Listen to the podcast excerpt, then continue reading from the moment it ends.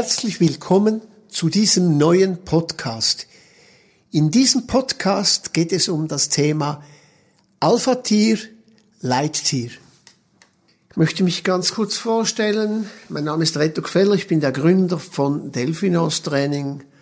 Und nur ganz kurz gesagt, ich werde natürlich immer wieder gefragt, warum Delfine. Delfine sind ein Sinnbild man kann nicht auf die Delfine mechanisch einwirken, man kann sie nicht anbinden, man kann keine Peitsche benutzen. Sie sind im Grunde genommen weitgehend frei, sie können untertauchen und dann geht gar nichts mehr.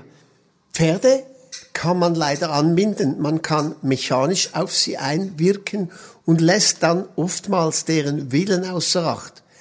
Das Ziel von Delfinos Training ist, das Pferd für eine freiwillige Zusammenarbeit zu gewinnen und nicht zu dominieren.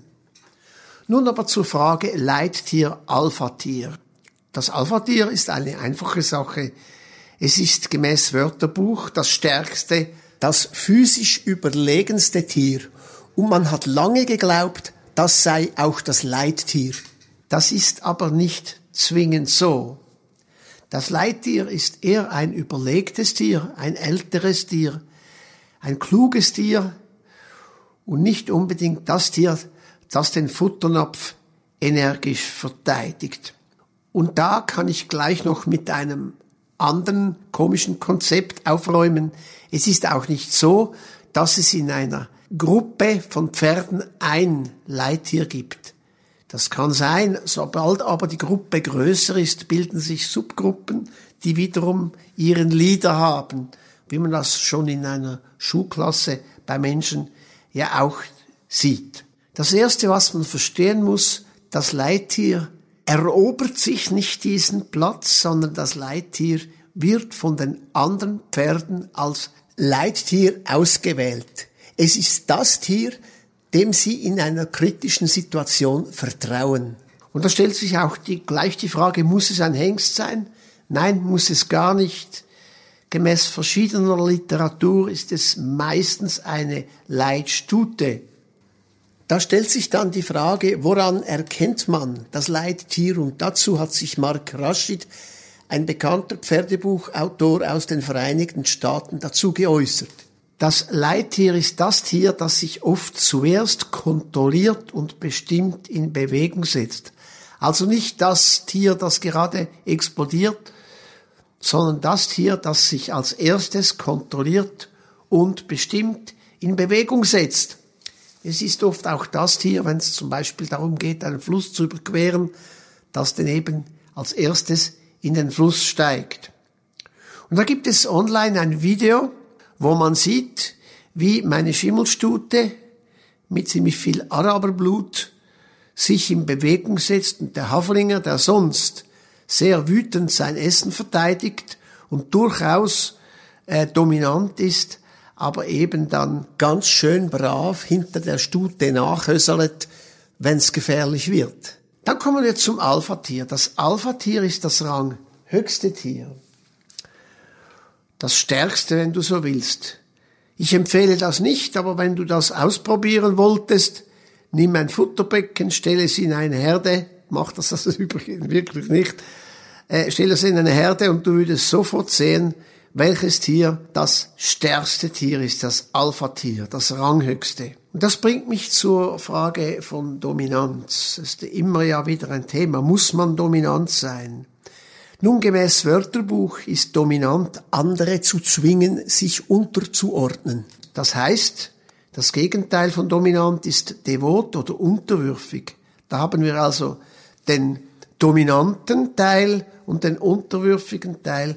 Und da muss ich ganz klar sagen, nein, das ist nicht mein Ziel, das ist nicht das Ziel von Delfinhorst-Training. Die Delfine würden nämlich ganz einfach unter der Wasseroberfläche verschwinden, wenn man sie zwingen würde, sich unterzuordnen. Das Ziel von Delfinhorst-Training ist eine partnerschaftliche Basis, eine partnerschaftliche Zusammenarbeit zu finden. Das Ziel ist, dass das Pferd bei mir die Sicherheit sucht, wenn es Angst kriegt. Da werden jetzt natürlich verschiedene Zuhörer schmunzeln und sagen, ja, ja, das sind die Streichler, die mit den Gudelis brav, brav, brav. Und da möchte ich auch den Mark Rashid wie auch den Henry Blake, ein englischer Pferdebuchautor, zitieren. Es sind viel mehr Pferde verdorben durch zu viel Liebe und zu viel Toleranz als durch Härte. In der heutigen Zeit mindestens. Natürlich muss man konsequent sein. Wenn ich an der Stoppstraße stehe, dann ist Stopp Stopp. Aber es ist ein fairer Nachdruck. Das Pferd muss mich verstehen. Es muss verstehen, was ich will. Und wenn es das ignoriert, obwohl ich das ganz klar gesagt habe, was ich will, dann setze ich auch Nachdruck ein und das kann auch mal das Benutzen der Peitsche sein.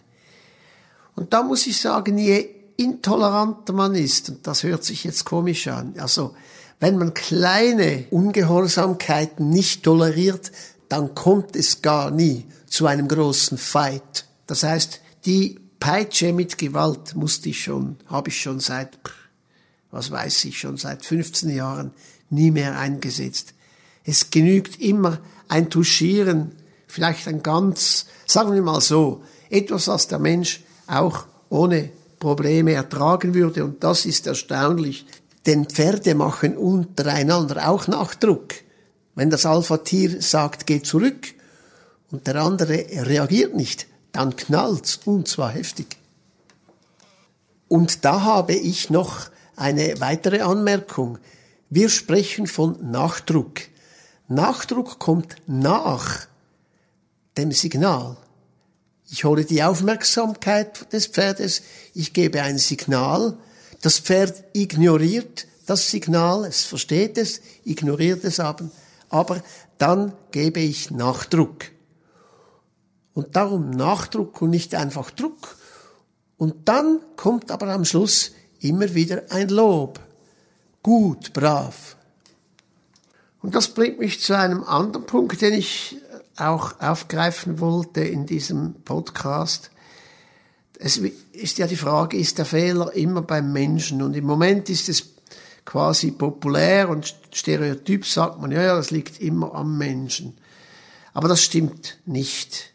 Wenn ein Pferd Panik vor einem Wasserschlauch hat, was eigentlich überhaupt keinen Sinn macht, wie immer das zustande gekommen ist, dann ist das ein Fehler des Pferdes. So gesehen ist der Fehler nicht immer bei uns Menschen. Nur das Pferd wird den Fehler nicht von sich aus beheben.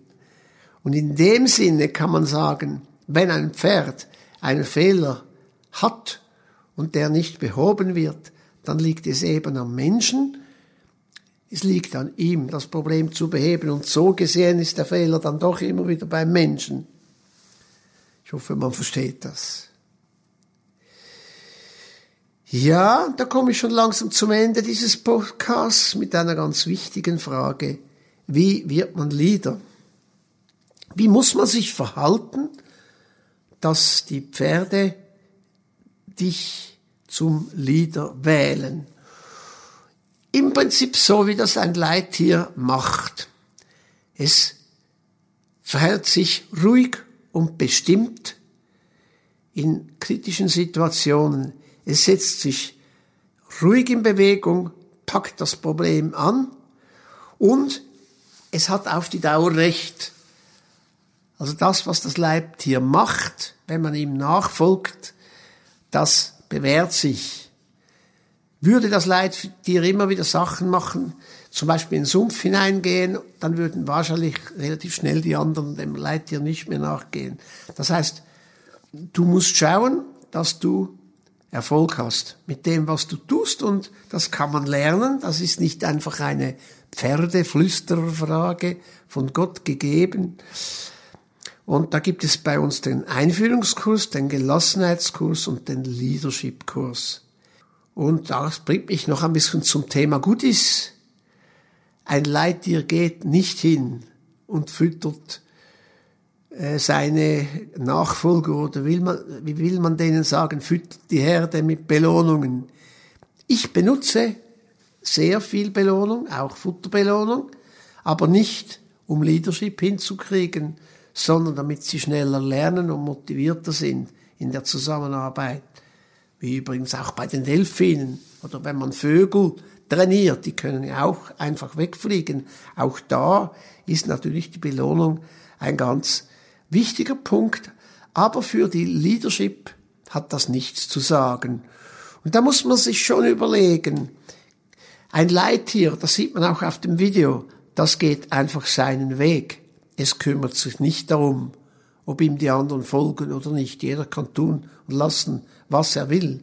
Ein Leittier geht ganz bestimmt nicht hin und putzt die Mitglieder seiner Herde in der Hoffnung, dass sie ihm nachher nachfolgen mögen.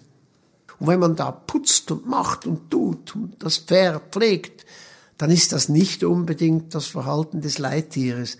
Jetzt, ich will damit nicht sagen, man soll das Pferd nicht putzen, aber man muss sich bewusst sein, dass man mit Liebe und Zuneigung nicht sich den Leittierstatus erarbeitet, sondern mit ruhigem, bestimmtem und erfolgreichem Verhalten. Und damit bin ich am Ende dieses Podcasts. Das nächste Mal geht es weiter in der Frankreich-Reise.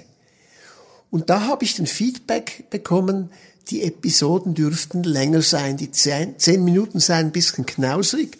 Also wird die nächste Frankreich-Reise-Episode länger sein. Und anschließend habe ich bereits wieder einen Podcast mit Fachwissen geplant und auch ein Interview mit einer Persönlichkeit. Vielen Dank für deine Aufmerksamkeit und tschüss. Hat es dir gefallen? Möchtest du mehr wissen? Folge dem Podcast und schau dir die vielen Kundenvideos auf delphin-horstraining.ch an. Du kannst dort unverbindlich nach einer Probelektion fragen und vieles mehr. Tschüss!